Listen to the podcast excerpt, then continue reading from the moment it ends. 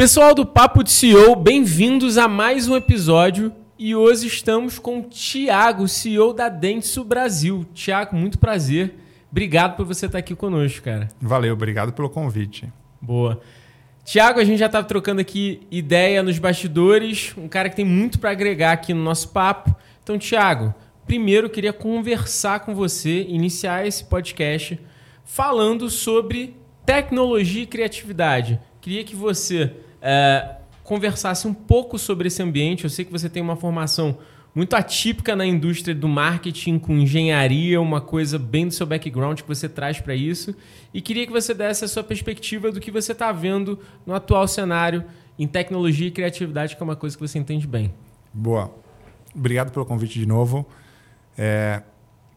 Acho que eu vou contar um pouquinho da minha história. Eu acho que talvez ela faça link bem com, com esse contexto de, de, de criatividade né? e tecnologia. Boa. Eu, como você comentou, sou formado em engenharia mecânica né, é, pela USP e, e, trabalhei muito tempo em, em projetos e, e, e, iniciativas de negócio, transformação digital. É, fiz um, uma carreira bem grande, extensa na Accenture. Aprendi a ser bem estruturado dentro dos pensamentos e, dentro das ações. É, e, e, e, fui migrando um pouco para essa, essa carreira de. Ou migrando um pouquinho através do digital para um uhum. contexto de marketing, né? Porque no final das contas o marketing ele deixou de ser um marketing tradicional só com grandes ideias e passou a ser um, um, um marketing muito tecnológico, né? É, e, e, e, uma coisa que, que eu fui eu fui reparando até recentemente a gente escreveu uh, um artigo sobre isso o marketing ele, ele, ele tem o objetivo de resolver problemas. Né? E para você Sim. resolver problemas, você precisa ser criativo. Né? As soluções elas, elas mudam de acordo com o cenário. E isso é muito o que você aprende no contexto de engenharia. Né? A, a engenharia, você precisa ser muito criativo para resolver os problemas de engenharia. Né? É um pouco da. Você comentou do, do Elon Musk e do, e do Hyperloop. Né? Uhum. Né? É, todo, todo grande projeto de engenharia, você precisa, de alguma forma, pensar em no novas formas de fazer a mesma coisa. Né? Total. Né? É, então, por exemplo, ah, cavar um túnel e fazer você chegar de A a B é um, algo que existe há muito tempo. Né? É, talvez como é que você muda isso para você conseguir fazer isso de forma mais rápida, de forma mais eficiente, né? É, com menos, é, talvez com menos risco, né? de uma forma sustentável. Né? Então, tudo isso começou a, a ser necessário dentro de de, é, de grandes obras de engenharia. Né? É, e no marketing é a mesma coisa. Né? O marketing ele começou de uma forma, se você ver a história do marketing, ele, ele nasceu muito atrelado com a área comercial. Né? Então, em grandes corporações você tinha a área comercial e essa área comercial ela era responsável também por fazer algumas coisas de marketing. Né? E isso daí foi evoluindo e, e, e viu-se uma importância de você ter uma área separada dedicada para fazer isso. No final das contas, com, com a, a revolução da, da, da, tecnologia, com a revolução do digital, né, meados de 90, o marketing ele se amplificou e ele, ele deixou de ser uma coisa mais é, restrita a alguns canais e passou a ser algo com uma, uma quantidade de canais muito grandes. Né? Sim. E aí você só consegue fazer isso através de tecnologia. Né? Então você só consegue é, ter uma cobertura muito grande de todos os canais se você tiver uma tecnologia por trás. E, e, e, vinculado a isso, você tem a criatividade em tudo quanto é lugar. Você tem criatividade na forma com que você cria a, a comunicação propriamente dita, na forma com que você interage com os canais. Né? Tudo isso você está reinventando e fazendo isso de formas diferentes quase que todo dia. Então, por isso é muito importante esse contexto de é, o marketing ser um marketing é, criativo que está evoluindo muito e, e, a engenharia também te ensina a fazer isso. Né? É, a, a, forma com que você resolve um problema hoje não é a forma que você vai resolver o problema amanhã. Isso se aplica muito no marketing. Né? E, e eu acho que o que eu estou vendo muito é. Você pega, por exemplo, AI, no tal buzzword agora. Né? É, AI ela existe faz muitos anos. Né? Esses algoritmos de, de, de, redes neurais eles existem desde o começo do. Acho que 1900 e bolinha. Né? Existem esses algoritmos. Obviamente, você nunca teve tecnologia suficiente para rodar ele em escala como você tem hoje. Né? E esse negócio vai mudar a forma com que a gente trabalha. Então, a, a, a forma com que a gente veio fazendo digital até agora vai mudar daqui para frente, né? Ou daqui um pouquinho para frente, mas, mas sem dúvida vai mudar. Se você não tiver essa capacidade de adaptar e mudar e evoluir junto com a tecnologia, você vai ter um problema. Né? E eu acho que esse é um pouco do, do link do contexto todo. É, sabe que você citou uma coisa bem legal de engenharia? É, que normalmente as pessoas, quando olham para engenharia, pensam que o engenheiro ele, é um, ele precisa ser um cara metódico e pragmático. E aí eu fui até chamado para dar uma palestra numa construtora, numa empresa bem engenharia, sabe? Só engenheiro. Tipo, cento e poucas pessoas na palestra, cento e poucos engenheiros. Todo mundo engenheiro. E, e todo mundo é, com aquele jargão do tipo, não preciso reinventar roda, é, tem que fazer mais do mesmo. E eu tentei trazer um ponto de vista pragmático do porquê é, engenheiros precisam se reinventar. E o ponto de vista clássico e bem direcionado é que todo, toda matéria ela tem um custo a longo prazo mais caro. Tudo que um engenheiro hoje faz, ele precisa de alguma forma se reinventar, porque as coisas que ele faz hoje não se sustentam a longo prazo. E, e aí, se você pegar, por exemplo, o que está acontecendo hoje no mercado imobiliário, a gente está tendo um problemaço de custos de matéria-prima crescendo de maneira vertiginosa e as margens caindo. Isso aconteceu há 10 anos atrás, quando a, a engenharia era, putz, muito alvenaria, sabe? Você demorava 5 anos para ter um prédio. Hoje você não pode demorar 5 anos para fazer um prédio. Demora 2 anos. Porque se demorar 5 anos, você não tem mais resultado. E os engenheiros tiveram que se adaptar e reinventar as coisas. Por quê? Porque não dava mais para fazer um prédio em 5 anos. O mundo mudou. Então, a inovação, ela vem é, muito conectada com a necessidade. Se as pessoas não entenderem que criatividade e inovação é uma necessidade de um negócio, cara, você está fadado ao fracasso, né? E, e, e, ninguém melhor do que os engenheiros para poder fazer isso, né? Porque o engenheiro que, cara, no final é ele que cria, né? Ele Sim. que mete a mão na massa. É, é alguma, algumas coisas. Primeiro, processo e estrutura, ela não é desvinculada à criação. Essa é a minha visão. Boa, tá?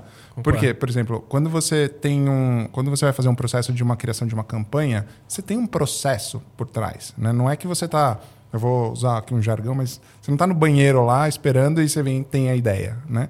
Ele é um processo mental que você vai trabalhando. Você faz um estudo né? antes, você se informa sobre os objetivos de negócio do seu cliente, você se informa sobre como a sociedade está vendo aquela problemática. Aí você tem um processo de um período de maturação das suas ideias, você gera essas hipóteses, aí você testa essas hipóteses e aí depois você vem com a ideia final para a campanha, né? Então ele, existe um processo por trás, inclusive do, do processo criativo, né? É, então a criação, é, esse pensamento do engenheiro de, de você é, seguir uma cadeia de uma sequência, ela é importante, inclusive, para uma área criativa de, de, de agência. Né? É, só que essa, essa, esse próprio processo ele evolui com o tempo. Né? É, você começa a colocar ferramentas dentro desse processo que te ajudam a ser melhor e fazer isso daí de forma mais rápida. É um pouco do exemplo que você deu com relação aos, aos edifícios. Né? É, na, na, na publicidade funciona da mesma forma. Antes, imagina, você precisava fazer uma pesquisa de, de, é, de, de intenção de consumidor, você tinha que ir a campo, achar as pessoas, elas tinham que preencher um papelzinho, marcar o X, você tinha que dar uma contribuição para ela ou alguma, alguma coisa, você tinha que talvez juntar essas pessoas dentro de um, de um lugar, fazer um focus group. Hoje você tem isso muito fácil no digital. Né? Você tem institutos que conseguem, já tem uma base, o, o, o tal do crowdsourcing, você faz muito isso. Né? Você tem uma base de, de, de pessoas que estão ali, de alguma forma sendo remuneradas, mas para dar essas respostas e te ajudar a fazer isso de, de forma muito mais rápida. O que, o que você não pode, tanto na engenharia quanto na, na comunicação, é ficar parado dentro daqueles mesmos processos, né? E dentro daquela mesma forma de trabalho. Você precisa evoluir de forma constante. Então, é, da mesma forma que o edifício você demorava anos para fazer, agora você precisa fazer ele em meses, né? E você tem tecnologia para isso, a tecnologia é, evoluiu para que você consiga, consiga fazer isso.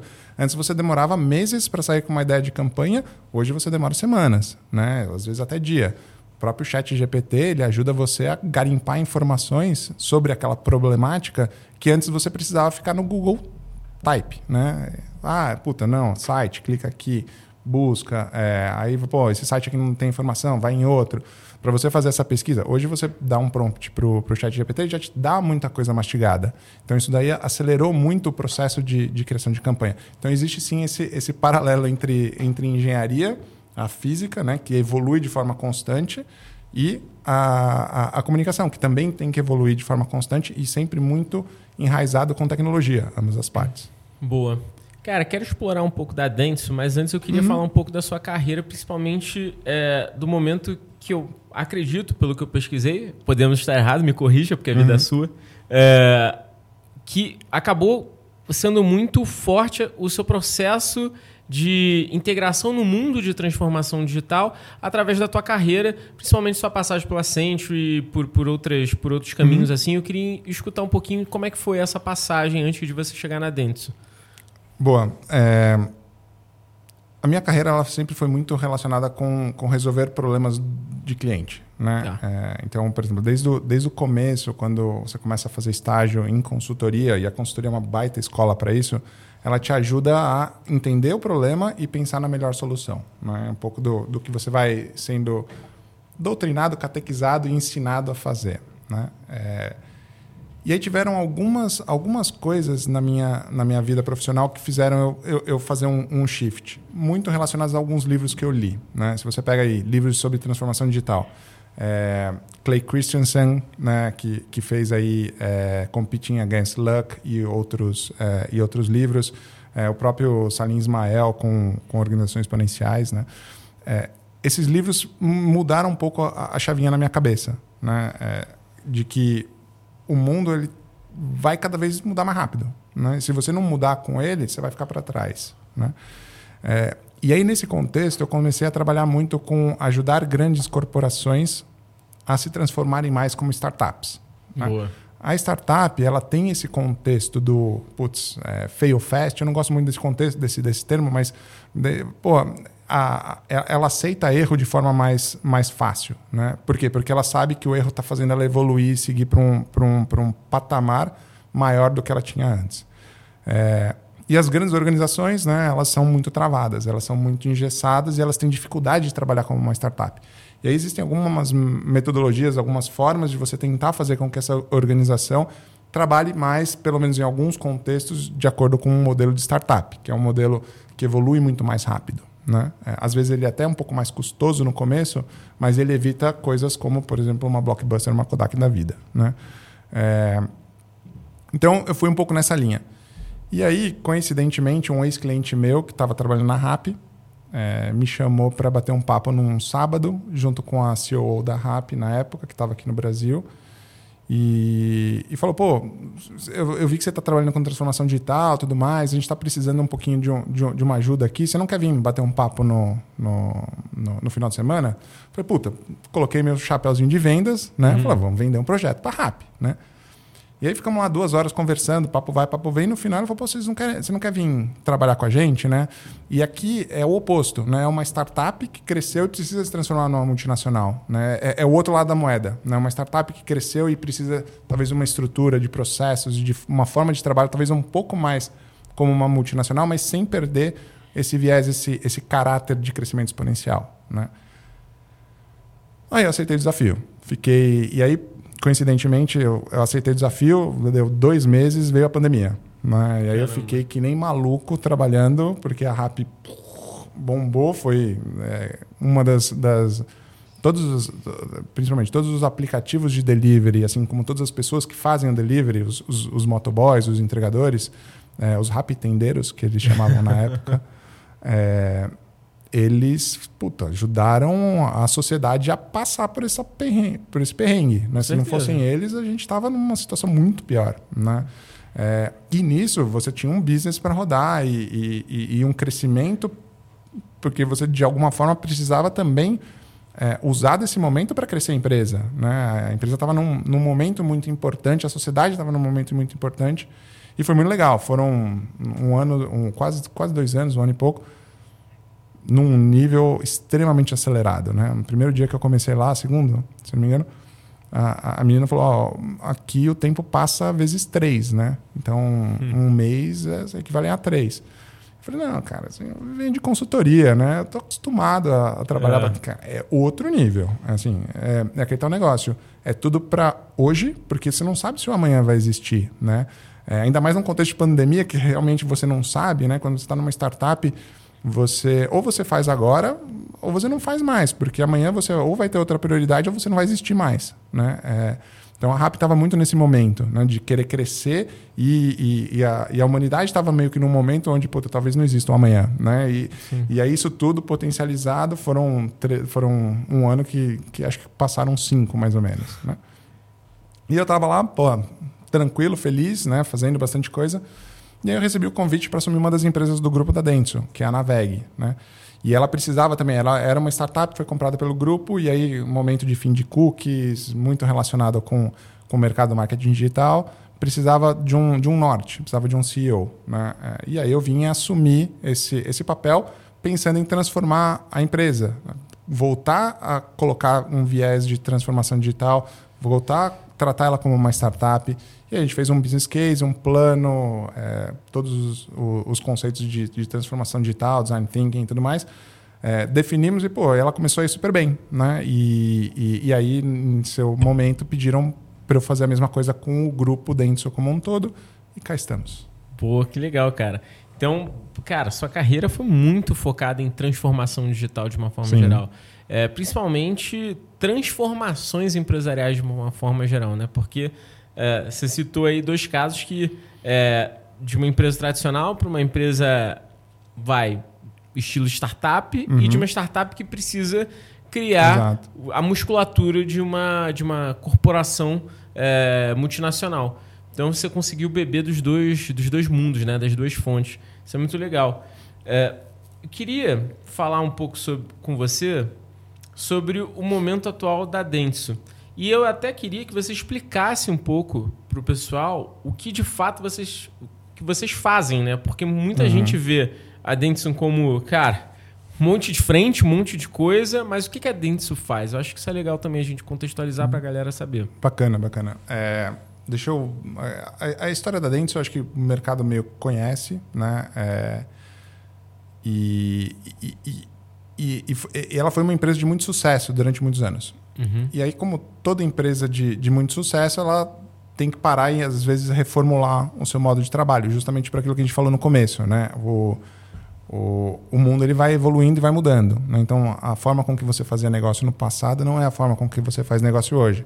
A forma como você fazia marketing antes não é a forma com que você faz hoje. E, e uma das coisas que a gente fez na, na, na Dentsu foi estruturar a empresa com três focos. Né? O primeiro foco é: eu preciso ter uma estrutura organizacional que seja escalável. Né? Eu não posso ter uma, uma estrutura organizacional, por mais que seja uma multinacional, eu não posso ter uma, uma estrutura que seja engessada. Né? Isso daí vem um pouco do, do que eu aprendi lá com transformando de um lado para o outro. Né? É, depois, você precisa ter foco em resolver o problema dos seus clientes. Né? Você não pode ter um foco interno. Você não pode ter uma agenda interna que sobrepõe a agenda do seu cliente. Né? Então, se você não consegue resolver o problema do seu cliente, você precisa abrir mão. Você precisa deixar que ele ache alguém que consiga resolver o problema dele. Se você consegue, é, você deve focar em resolver o problema do seu cliente. Então, é, esse foi o segundo, a segunda mudança que a gente fez. E a terceira é, obviamente, todo business precisa crescer. Né? O mundo, ele, eu diria, o universo, ele está em expansão. Então, acho que não tem muito outro caminho. Né? Ou você cresce, ou você expande, ou você encolhe. Né? Você não tem um, o, o, o não universo não trabalha platô, com né? platô. É. Né? O universo não trabalha com platô. Ou você está crescendo ou você está caindo. Né? Então, se você Concordo não está. Então, você precisa crescer. Né? Então, esse é, esse é o terceiro pilar. Então, esses são os três pilares fundamentais que a gente tem hoje aqui na dentro do Brasil. É... O que, que a gente faz? A gente resolve problemas da área de marketing. Então, se, se eu pudesse resumir em uma frase, é isso que a gente se propõe a fazer. Se você tem um problema de mídia, é, se, se, o seu problema é resolvido com uma operação de mídia, a gente opera mídia para você. Se o seu problema é resolvido com uma criação outstanding, a gente vai ter uma criação outstanding para você. Se o seu problema é resolvido com tecnologia, a gente vai aportar tecnologia para você. É, se o seu problema é, é resolvido com dados, A gente vai aportar plataformas e tecnologia de dados. Se o seu problema é estratégia ou é, CXM, CRM, que a gente costuma chamar, como você, como você se relaciona com o seu cliente, a gente vai te ajudar a resolver. Se o seu é uma mescla disso, um pouquinho aqui, um pouquinho ali, a gente tem uma área de business que entende o problema do cliente e busca dentro de casa cada uma das capabilities para poder resolver o problema do cliente. Então, se você pergunta o que a gente faz, a gente resolve problemas das áreas, das áreas de marketing dos nossos clientes. Não sei se. Acho que é isso. Boa, golaço. Ótima definição. E hoje, é, falando sobre a Dentsu no Brasil, né? Uhum. É, quais são os principais objetivos e pontos que você está olhando para essa cadeira nesse momento, enquanto é seu Brasil da Dentsu? O que, que você está mirando em termos de objetivos? O que, que é Dentsu que é aí no seu planejamento estratégico para o Brasil? Você é, fala um pouco de, de, de, um contexto de Dentsu ou de um contexto macroeconômico geralzão? Não, de Dentsu mesmo. De Dentsu. É. Isso é uma boa pergunta. A gente está, inclusive, trabalhando muito forte no planejamento do, do, do ano que vem. E a gente está fazendo um three-year plan. Né? Então, ano que vem, é 25, 26.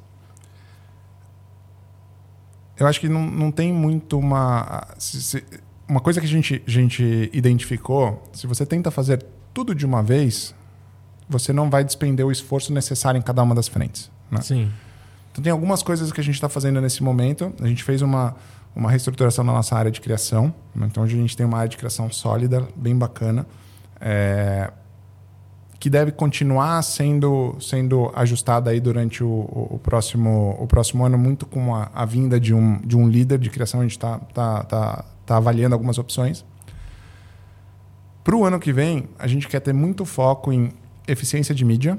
Né? Então, por exemplo, se você pensa cada uma das cinco capabilities que a gente tem, mídia, tecnologia, criação, CXM é, é, e dados, né? acho que eu falei as cinco, todas essas daí, cada uma tem o seu objetivo, o seu MTP, seu Master Transformation Purpose interno. Né? Legal. É, se você pega mídia, qual que é a, a, grande, a, a, nossa grande aposta em mídia? Mídia is all about efficiency.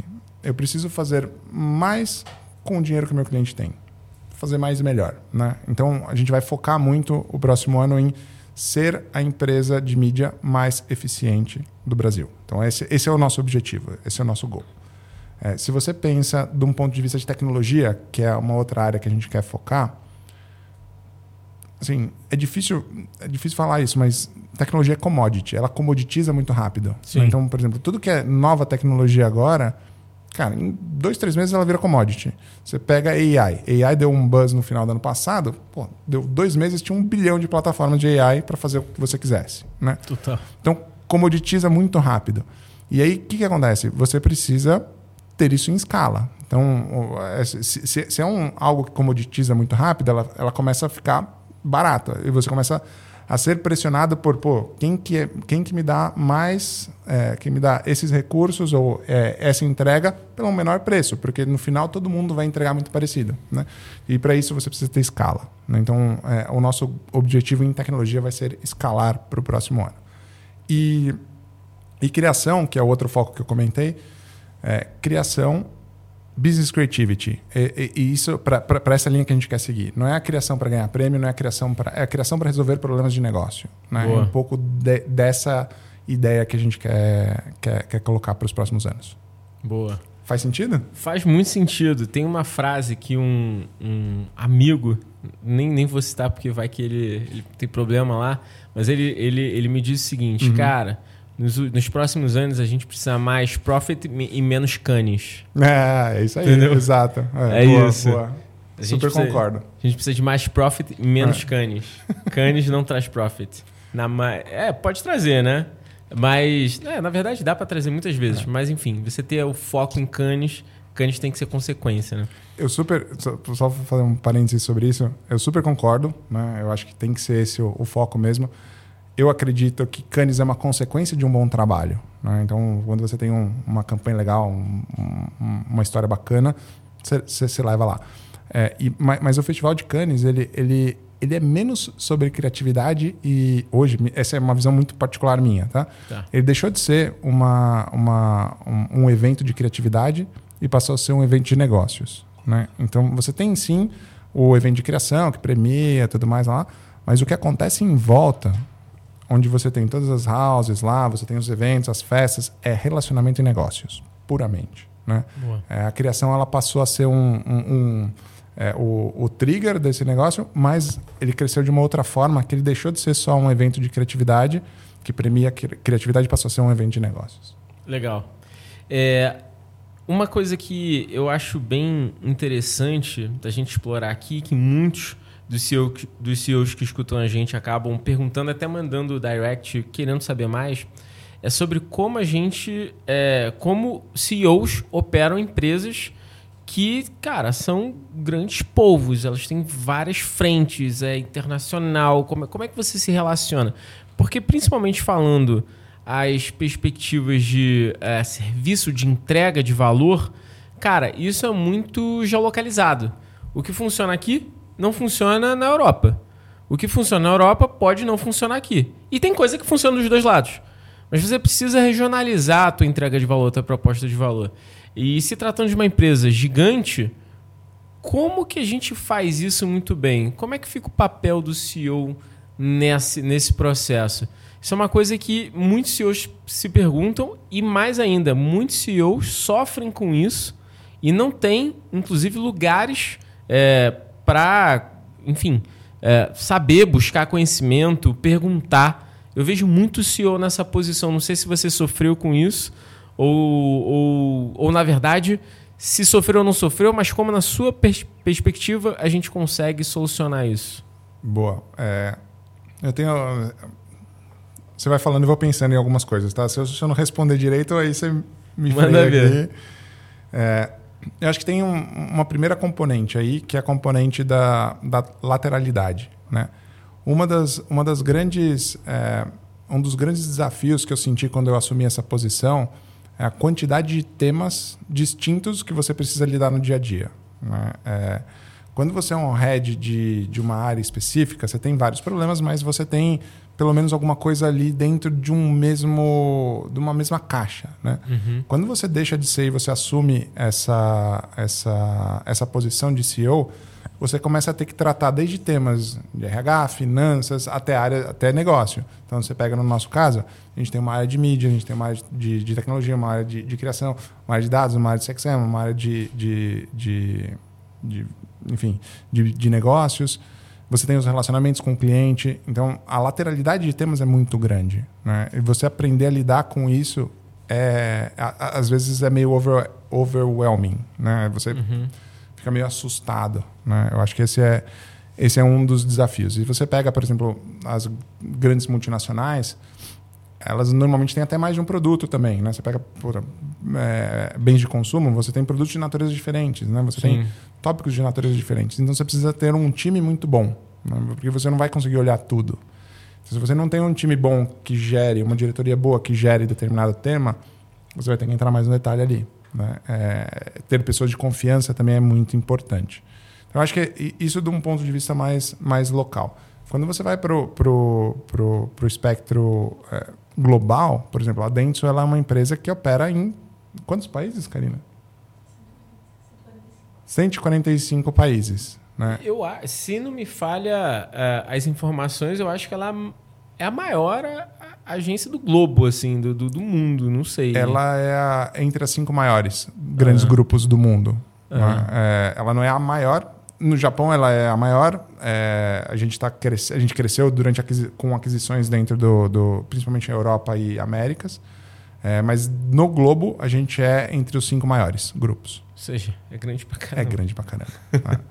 e, e aí você tem as complexidades de uma organização desse tamanho. Né? E, de novo, é, é uma organização que tenta se reinventar a todo momento. Então ela vai testando algumas, alguns modelos e vai se ajustando à medida que, que, que, o tempo vai passando e aquilo que vai dando certo ela vai, vai replicando. Né? Então é, é, é um ambiente de muitas mudanças. É, algumas outras organizações globais eu sei que elas são mais estáticas em alguns casos, né?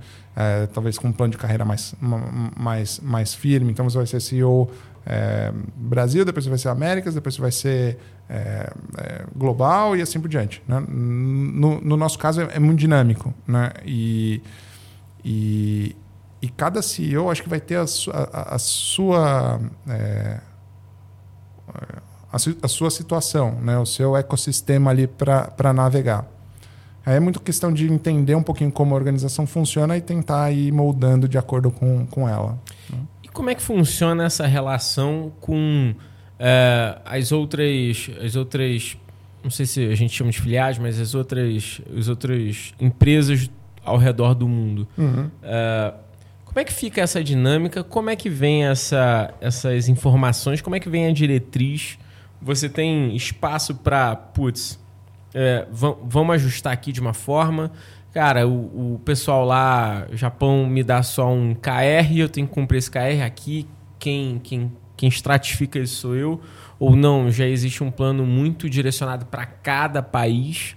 Como é que funciona essa dinâmica global, assim, essa estrutura hierárquica global? É, tem alguns guidelines tem algumas, algumas definições que a gente precisa seguir, né? principalmente no que diz respeito a reporting, finanças, é, a parte mais corporativa, então isso, isso estrutura. Mas o negócio em si, a gente tem flexibilidade para trabalhar da forma com que a gente acha que é melhor para aquele país. Né? Felizmente, dentro da América Latina, a gente tem uma integração muito boa. Né? Então, eu acho que a gente é uma das, das é, dos grupos que tem essa melhor integração na América Latina. E aí eu falo de México para baixo. Né? Muito por conta da liderança que a gente tem. Né? A liderança, o, o, Juan Pedro, que é o, o, nosso líder, o CEO Latam, ele fomenta muito essa, essa troca e, e essa integração entre a região. Então, isso, isso é muito dele. Né? E, e, e eu vejo diferente dos outros grupos. Né? Os outros grupos eles têm isso muito cilado. Né? Então, Brasil é Brasil, normalmente muito grande.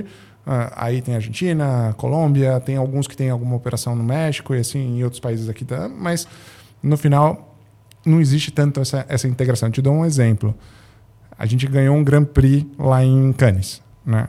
Esse, Grand Prix, esse Grand Prix que a gente ganhou foi uma ideia que foi pensada pelo time da Argentina. Quem comprou a ideia foi os Estados Unidos, que fez a campanha. A gente desenvolveu o app aqui no Brasil, com o nosso time de tecnologia. O cliente era brasileiro, a gente rodou a filmagem, a campanha e foi finalizada pelo time dos Estados Unidos. E ganhamos um, um Grand Prix. Então foi um, um, uma colaboração muito grande né, entre todas as, as, a, a, as unidades de negócio. Né? Isso muito graças a, a, essa liderança que fomenta esse tipo de, de, de colaboração. Né? É, com o resto do mundo ainda é um pouco, um pouco mais restrita, mas a gente tem alguns fóruns, a gente importa muita coisa que acontece, por exemplo, na Europa, tem alguns clientes, a gente tem muito cliente global. Né? Então, esses clientes globais, eles acabam tendo uma, uma liderança global, mas aí é muito específica para uma conta em questão. Né? Tem clientes muito grandes, clientes menores, que têm uma gestão central, que aí pode ser na França, pode ser em Londres, em Amsterdã, no Japão, e aí, com cada um desses países, a gente tem essas interfaces, mas são mais específicas para as contas em questão. Entendi. E você comentou um pouco dessa dinâmica de como tudo acaba sendo bem, é, bem rápido, né? Como é, como é que tudo oscila. Isso também acaba acontecendo por conta do mercado, né? Vocês operam no mercado que é, é tu, tudo, tudo fica velho muito rápido, né? Uhum. Tipo, a gente tá tendo essa conversa, amanhã tem uma coisa nova. Sim. Né? Literalmente, acontece isso, né?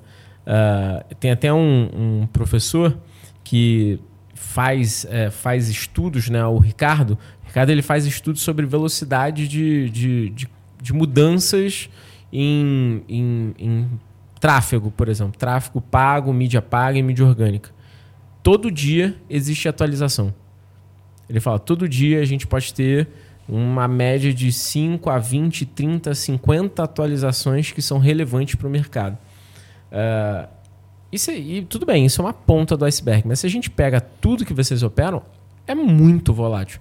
Como é que você faz para conseguir estar, cara, na crista da onda em todos esses momentos? Assim, qual é o segredo para a gente conseguir continuar entregando uma proposição de valor boa para o cliente em meio a um cenário que é absurdamente volátil? Cara, essa é a pergunta do milhão. Total. É. Sim. Primeiro, talvez não vai. Você não vai estar na crista da onda em tudo. Boa. Não vai. Assim, ótima resposta, inclusive. É, se você, se você se propõe a fazer isso, puta, de duas uma, ou você está enganando alguém, né? Ou você está se iludindo. Né? Uma das duas coisas tá, estão acontecendo. É, você não vai estar na crista da onda sempre. E, e, e aí você precisa saber priorizar e entender se essas suas prioridades estão indo na linha que você quer. Se você não está indo na linha que você quer, você tem que shiftar, né? Metodologia ágil one-on-one, né? Não tem muito... No, no mundo volátil... Inclusive, né, a analogia é a seguinte, né? Você tem... Quando você tem as metodologias tradicionais, né? Você vai de A a B, você traça uma reta, o menor caminho, né? Sim. Então, putz, é, aí você planeja, se programa, compra suas coisas, tudo mais, né, né, para chegar em B. O problema é que nesse contexto você não sabe onde é o B, né? O é. B você vai descobrir as you go, né? Então você vai, ah, eu acho que ele está naquela direção, né? Então você vai um pouquinho para lá. Puta, ele está parecendo um pouco mais, aí você vai mudando o tempo inteiro. Então para você sempre estar tá na crista da onda, você precisa estar tá tentando e testando coisas novas e vendo aquilo que tem fit com a sua organização e seus clientes, e aí dá, um, dá uma focada um pouco maior nesse negócio. Né? Eu acho que é um pouco dessa, dessa resposta. Não sei se. Não, total. Eu acho que é, é bom ouvir isso, até para os CEOs também, todos uhum. os empreendedores que estão escutando a gente, escutarem isso, que, cara, é, não dá. Né?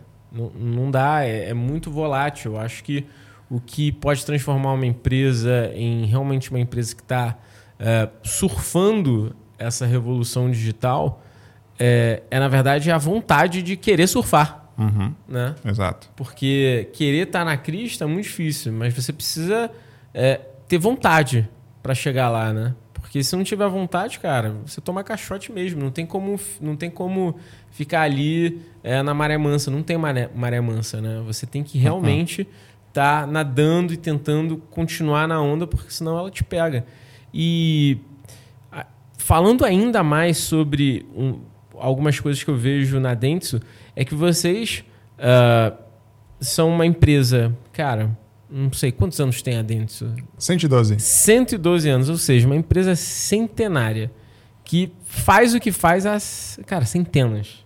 Isso, centenas de anos. Isso é muito louco, né? Assim, eu, eu, eu inclusive te pergunto o peso disso aí para você, Thiago, porque deve ser Tranquilo, fácil. Assim, isso, isso não me preocupa muito, não. Me preocupa o futuro. Né? É. O passado já foi, tá lá. Agora, como é que a gente mantém esse negócio para dos 112 virarem 224? Né? É, esse é, esse, é, acho que esse, esse é o meu, meu mindset. E, e como é que eles fizeram isso? Né? É, eles, porque eu ainda não estava dentro do grupo. Né? Claro. Eu, eu, eu vim recente. Eu, eu, acho que é um pouco desse, desse movimento da, da dentro de estar tá sempre se reinventando testando coisas novas e fazendo, que fez com que ela durasse tantos anos e, putz, tem um futuro brilhante para frente.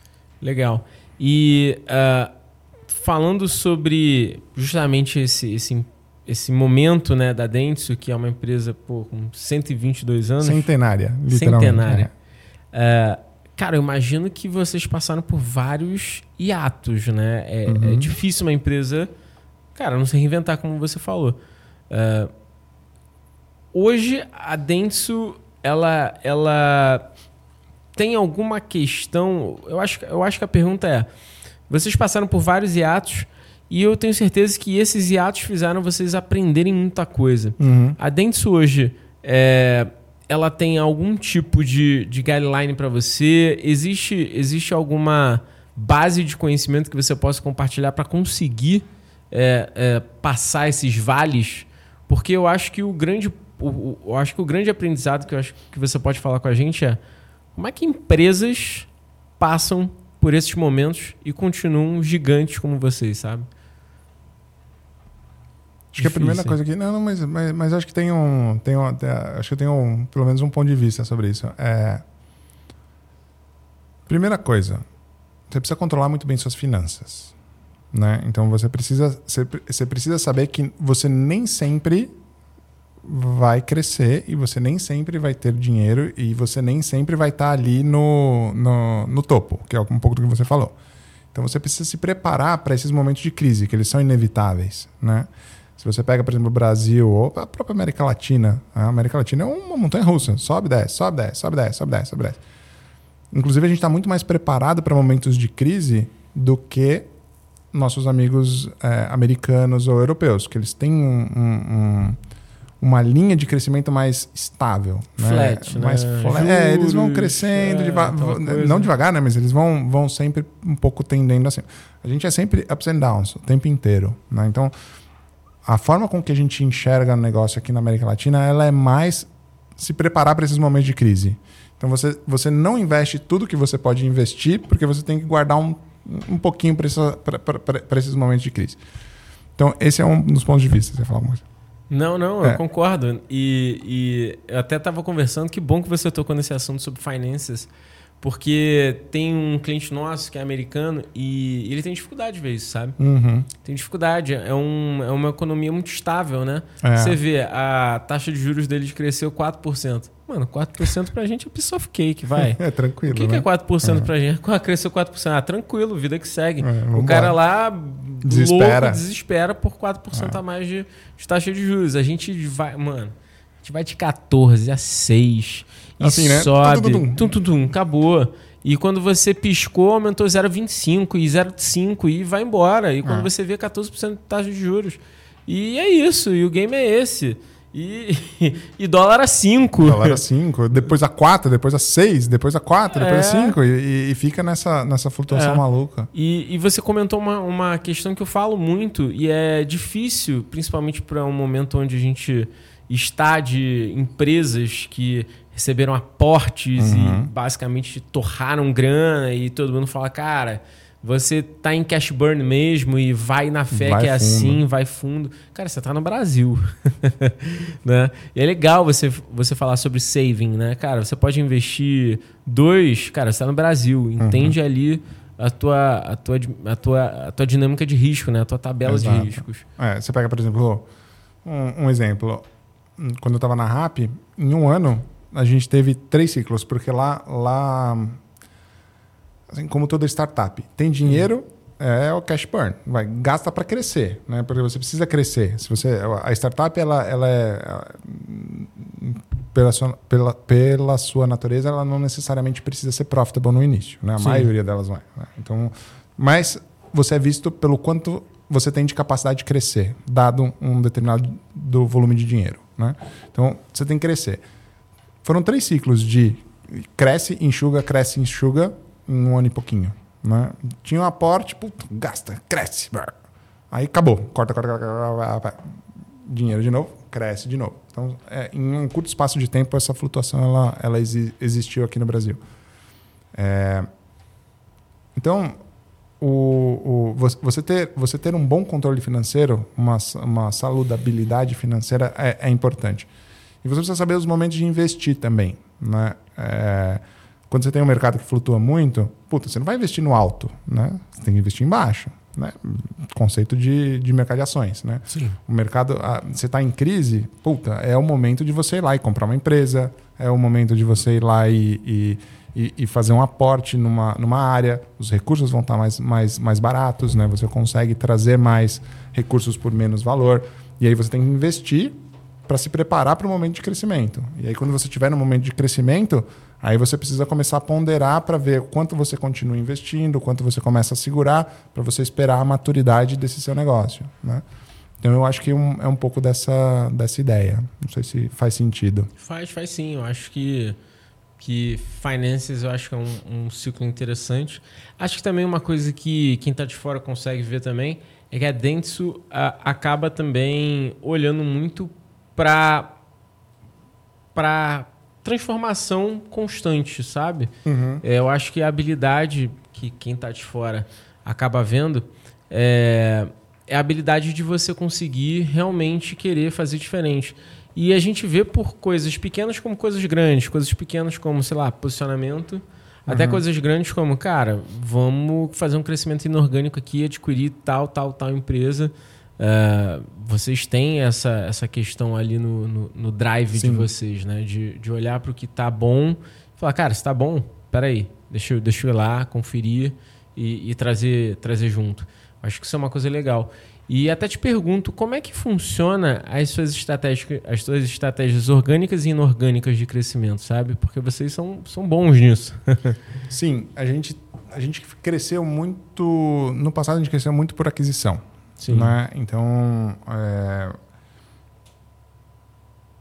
Estou é... pensando aqui como é, como é que eu coloco. Mas você pega a própria Dentsu International, ela foi uhum. criada através de uma aquisição de um grande grupo né? É, do, do Aegis Media. E, e, depois aqui no Brasil a gente fez várias compras também. Né? A gente comprou várias empresas para montar o grupo Dentsu no Brasil. E então normalmente a estratégia é compra e depois você ajusta, né? Porque quando você compra muitas empresas, você tem uma complexidade que você gera, você cria silos, né? Então muito provavelmente quando você compra você tem é, processos de, de earnout, você tem processos de, de, de pagamento da, da, dessa compra que são muito vinculados à rentabilidade, em alguns casos crescimento, mas a maioria é, é rentabilidade. E aí, no final das contas, você, você tem esses silos, né? você cria esses silos.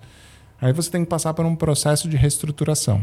Né? Esse processo de reestruturação, acho que a primeira coisa que você precisa fazer é unificar back-office, você precisa é, quebrar esses silos, né? você precisa tirar, algum, trocar algumas pessoas e fazer todo um movimento para você conseguir transformar isso numa máquina eficiente. Né? Porque quando você compra muita coisa, você acaba ficando ineficiente. Quando você tem várias agências separadas, você é ineficiente. Você tem uma agência de criação, ela vai ter, querendo ou não, um pouco do seu back-office ali. Tem uma agência de mídia, também vai ter o seu back-office.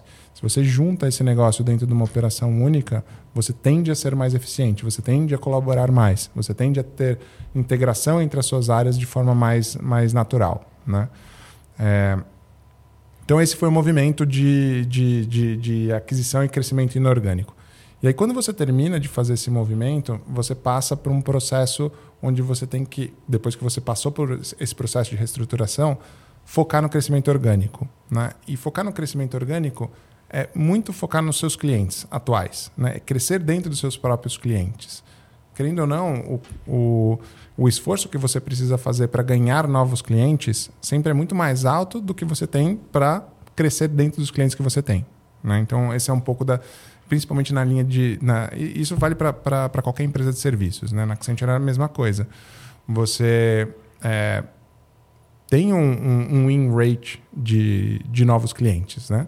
É, se você pega esse win rate de novos clientes e tudo aquilo que você ofereceu para sua base, o que você ofereceu para sua base que você conseguiu crescer de forma orgânica é maior. Às vezes você não consegue crescer tanto em volume, uma conta nova pode trazer um aporte de financeiro muito grande, mas se você somar tudo que você trouxe ou a quantidade que você trouxe do, do orgânico, às vezes sobrepõe aquilo que você tentou é, em proporção daquilo que você tentou e não conseguiu. Né? Então depois desse momento de, de reestruturação, normalmente você foca em um crescimento orgânico. Né? E aí o crescimento orgânico é muito em cima dos seus próprios clientes, estruturar.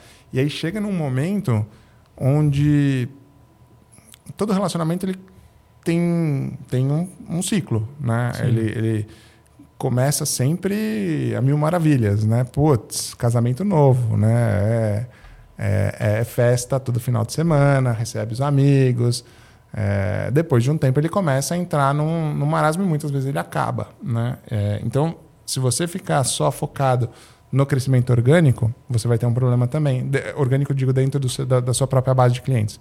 Uhum. Você vai precisar começar a olhar para fora. Então, e, e, aí depois é o momento onde você começa a olhar para fora e você volta a olhar para aquisições. Porque a melhor forma de você conseguir clientes novos talvez seja um, um, um crescimento inorgânico que já vem com uma base de clientes. Né?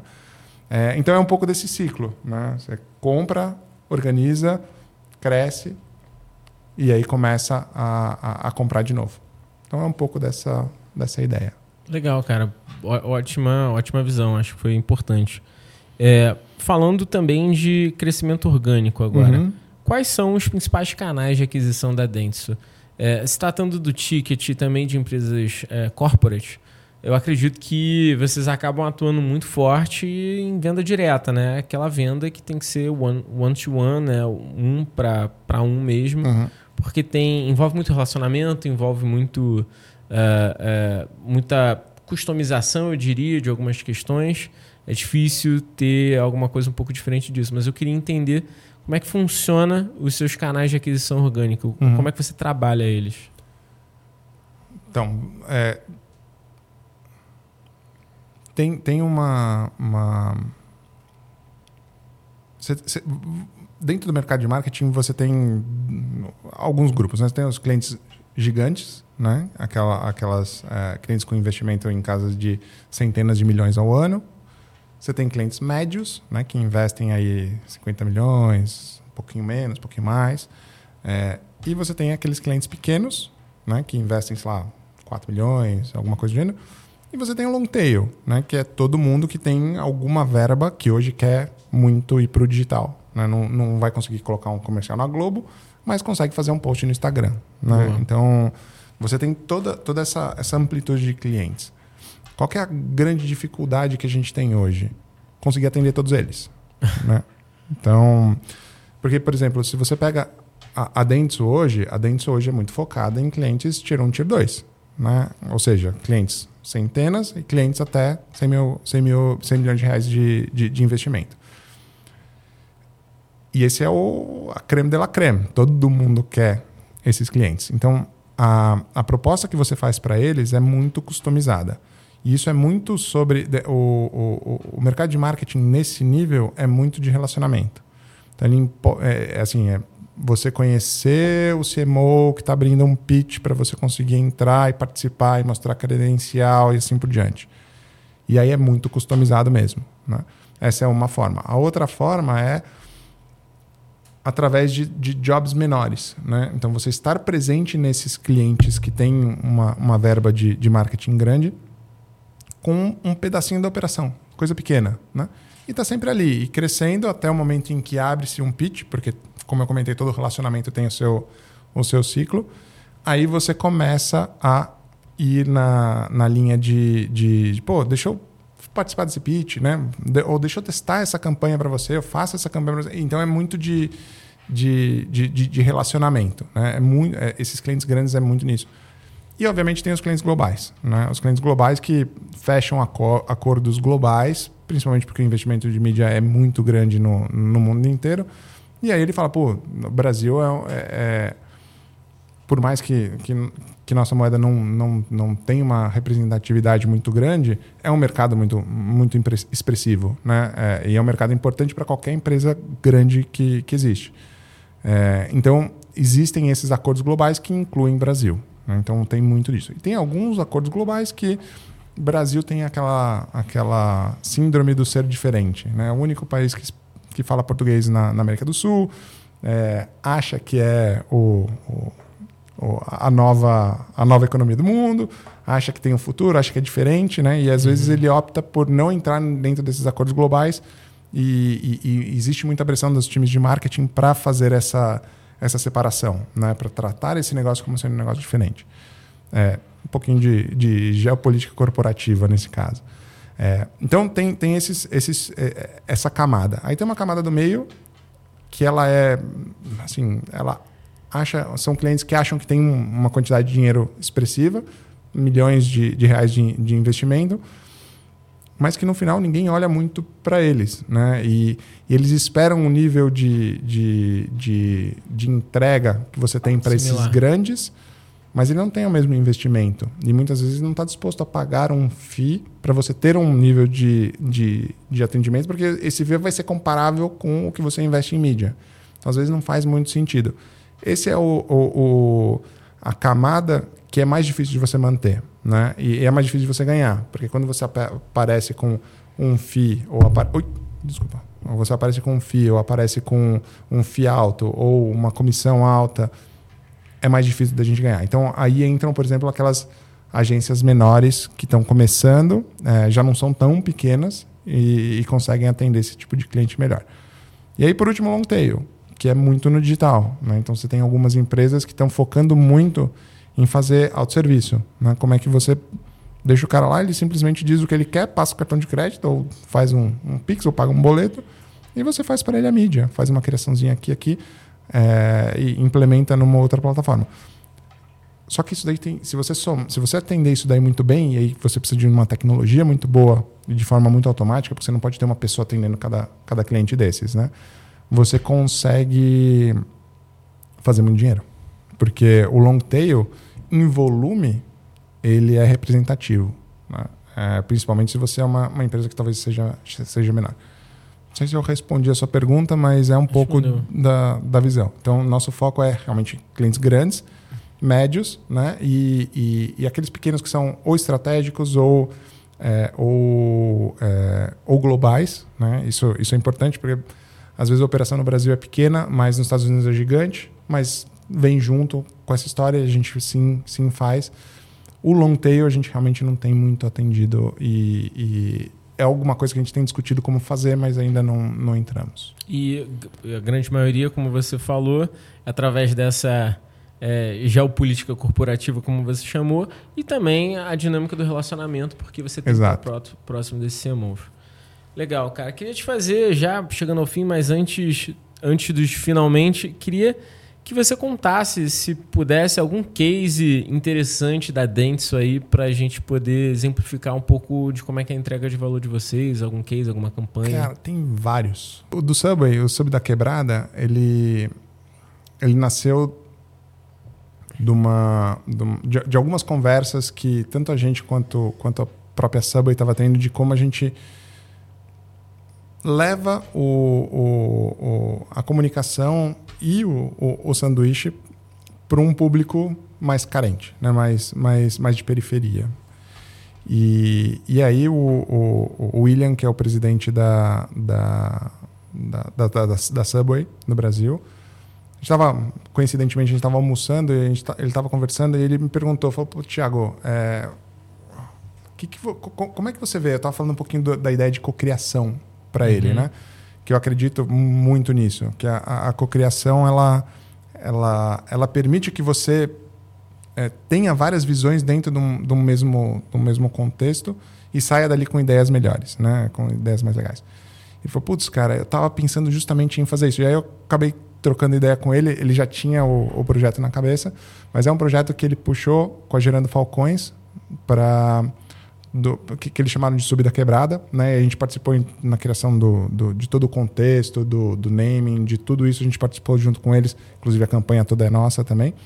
Mas a ideia é fazer um é um sanduíche que foi feito pela pela quebrada para a quebrada. Né? Então não é um uhum não é um, um, um, um, produto que foi feito por cientistas da NASA pensando em que, que o cara da quebrada quer. Né? Eles chamaram é, o, o, o, pessoal da quebrada, da Gerando Falcões, deram alguns cursos de culinária tudo mais, né? e falaram, montem o seu sanduíche. E fizeram um teste para ver qual sanduíche é, eles gostavam mais. E fizeram um teste com o pessoal da quebrada. E aí saiu um, e, e aí a gente começou a fazer, fazer a comunicação em cima. Né? É, lançamos vídeo, é, comunicação. Cara, vendeu sanduíche pra caramba. né?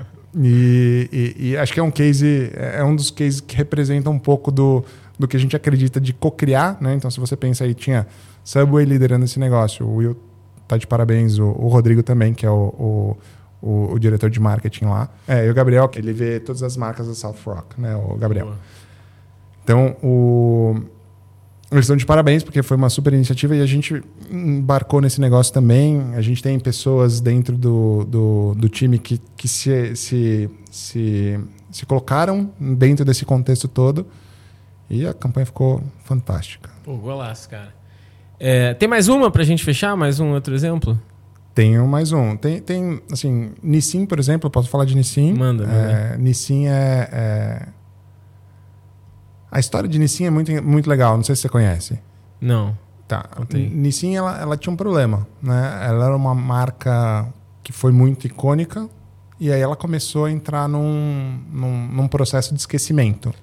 É, né? Não para mim, mas para vários públicos, mas Exato. beleza. Ela começou a entrar num processo de esquecimento e, e muito porque ela se, é, as pessoas que comiam Nissin, né, que comiam miojo, cresceram né? E, e, e, a, e, as pessoas novas acabaram não, não, não se engajando muito com a marca. Isso é um absurdo. Eu também acho. também acho. que isso, Inclusive, cara? ontem eu estava comendo Cup Noodles, que é uma delícia também. É... Aí a gente começou, começou um processo de como a gente faz é, o público mais novo também se engajar com esse negócio, com, com, com esse produto. E muito puxando para os gamers, muito puxando para o digital. E, e, a gente tem um, um, um, uma pessoa do, do, nosso time, né? Que é o Kojiro-san. Ele é um japonês que a gente importou para o Brasil. Eu tenho dúvidas se ele é mais brasileiro ou mais japonês agora, depois de alguns anos aqui, uns sete anos. Né? Mas mas ele trouxe um pouco dessa, dessa ideia de, de, de fazer coisas mais escrachadas né? É, para o contexto de comunicação. E colocou isso dentro da marca. Então ele, ele chama de tosco. Né? É, ele fala: se é tosco, é bom, mas é um tosco com qualidade. Né? Claro. Né? Então é alguma coisa meio maluca ali que você fala: putz, cara, assim, que coisa maluca, né? Que tosco. E, e, e, no final das contas é um negócio que gera buzz. Então, por exemplo, hoje a gente investe mais em produção do que em mídia. Né? No, é mesmo? Em, assim, e, e, gera muito buzz, e gera muita coisa. Então é, é um case fantástico. Kojiro, muito bom. Boa. Cara, pra ah, e agra... desculpa. Ah. E agradecer o pessoal da Nissim pela confiança também, porque não é todo claro. mundo que embarca num, num contexto desses. Né? Legal. Então... Depois eu até vou pedir, cara, para se tiver os links já, já deve estar disponibilizado na internet. Uhum. Vou pedir para a galera deixar no descritivo do episódio. Anota aí então, ó, você que está vendo, vai estar em algum lugar aqui as referências disso daí que a gente está falando, tá? Que aí você acompanha melhor. É, cara, papo super 10, queria te agradecer demais. Eu sempre peço para todo seu que passa aqui dar uma dica final pro pessoal que está escutando a gente e assistindo a gente. Então, a dica é, cara, se você pudesse dar um, sei lá, um advisory, um conselho para o cara que tem uma empresa e que, cara, precisa fazer alguma coisa, precisa fazer uma nova campanha, precisa é, botar ela, cara, mais atual, precisa fazer meio unissim, cara. Putz, minha empresa tá tradicional, eu preciso, cara, vir aqui e fazer alguma coisa diferente, porque, cara, meu, meu share of voice está caindo e eu eu tenho que fazer alguma coisa, senão a gente sabe que as empresas morrem quando as marcas também morrem, né? Que dica você daria para esse cara que precisa se reinventar em termos de, de publicidade, campanha, marca? Acho que Pode ser mais de uma? Pode ser um. Não, pode é, ser mais de uma. E cabeça de engenheiro é uma desgraça, né? Vem tac, tac, tac. né? Não, pode ser um mais processo, de uma, tá liberado. Tem um processo. É. O, eu acho que a primeira delas é conheça muito bem seu consumidor. Saiba para quem que você está vendendo seu produto, né? Ou serviço, ou o que for. É... Entenda, entenda por que, que ele compra aquele seu produto, por que, que ele usa aquele seu serviço, né? E, e tenta desenhar o seu produto de acordo com, com a melhor forma de você resolver aquela necessidade. Depois, segundo ponto, é um pouco do que você falou. Arrisca. Né? Arrisca. Dá, dá, uma, dá uma dá uma pesada de mão aqui e ali para ver se, se, se, alguma dessas, dessas cola, né? É, é aquele tal negócio, né? Se você, é, você tem cinco balas de canhão para acertar o alvo. Se você atirar cinco, você errou, né? Você, se você errar o alvo, já era. Então é melhor você pegar uma pistola, dar os tiros, pum, esse aqui acertou. Aí você pega, mira o seu canhão e aí você tenta com as, com as balas grandes, né? É, é um pouco dessa, dessa ideia. Então tenta Vai, vai testando e aquilo que você acha que vai dar tração, você segue. Eu acho que é um pouco disso. E sempre muito atento no, no, no que o mercado, no seu consumidor está dizendo. Eu acho que essa é, acho que seria essa a dica geral. E isso aplica não só para marketing, mas meio que para tudo, né? Boa. Cara, Thiago, muito obrigado. Para finalizar, eu queria te dar um presente, que é a camiseta da Minimal Club, cara. Oh, boa. A Minimal é uma empresa que, pô, patrocina a gente e eu sempre falo que eu também sou investidor, então Boa. tem uma tem, tem uns dois tem os dois lados aí, é, que é uma empresa de moda masculina focada em, cara, moda minimalismo, moda minimalista, é, o quiet luxury que todo mundo fala agora. Espero que você goste. Pode abrir, fica à vontade. É, essa daí com certeza é a camiseta preta básica que, putz, dá para todo dia. Cara, a Karina vai adorar, cara. Olha é, só. Aí, Karina, oh. consegui. Viu? É, Valeu, Feito de algodão pima, super top. Inclusive, é um ótimo case de marketing, cara, porque Sim. eles cresceram através de duas campanhas. É, a primeira, que é do. Cara, nem sei como é que chama a campanha agora, mas ele basicamente virou um doutor parecendo um Fred Mercury e fez uma análise das camisetas do mercado. Puta, eu vi esse negócio, cara. É Ficou é foda, muito né? legal, cara. É. é. muito legal. É muito legal mesmo, cara. E depois teve outro que é a cueca com o. Como é que era? Com o Jorge, que é o Pinto. É o pinto dele, é um pinto de borracha. Ele fala: uhum. Oi, eu queria falar sobre o Jorge. Esse é meu pinto. Aí ele mostra um pinto de borracha. e o Jorge adora ficar na cueca minimal e tal. Cara, é sensacional. Eu não sei se é Jorge, mas também vou botar o link aí pra vocês verem. Tosco com qualidade. Tosco com qualidade. É. Vai muito nessa. E pra você que tá escutando e assistindo a gente, papo de seu 15, 15% de desconto na mínimo. Aproveita e curte. Tiago, mais uma vez, muito obrigado. Quer deixar as redes sociais aí para a galera te seguir? É da Dentsu ou Segue a, sua? a Dentsu Creative no Instagram. É, e sou, show. Boa. É, as minhas vocês já sabem, Dario Underline Pérez no Instagram, LinkedIn também estamos aí, Papo de CEO. E você, você que está escutando, ouvindo a gente, curte o podcast, meu amigo. Porque a gente tem zilhões de listenings e o cara não curte. Então curte isso aí, dá o rating, por favor, porque, cara, você já tá vendo isso, você tá gostando, você tá escutando até o final, ou seja, meu muito obrigado, mas por favor, dá o like aí, a gente agradece. Tá bom? Tiago, mais uma vez, tamo junto, até a próxima. Vocês não percam o próximo episódio que vai ser foda e até a próxima.